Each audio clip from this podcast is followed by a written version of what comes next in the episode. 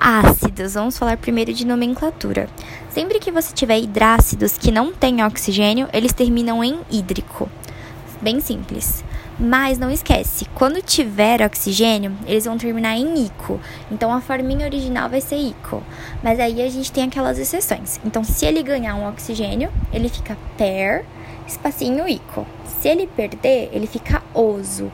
E se ele perder dois, ele fica hipo, pananã, oso, certo? Ah, e lembrando, nos hidrácidos, todo hidrogênio é ionizável, todo.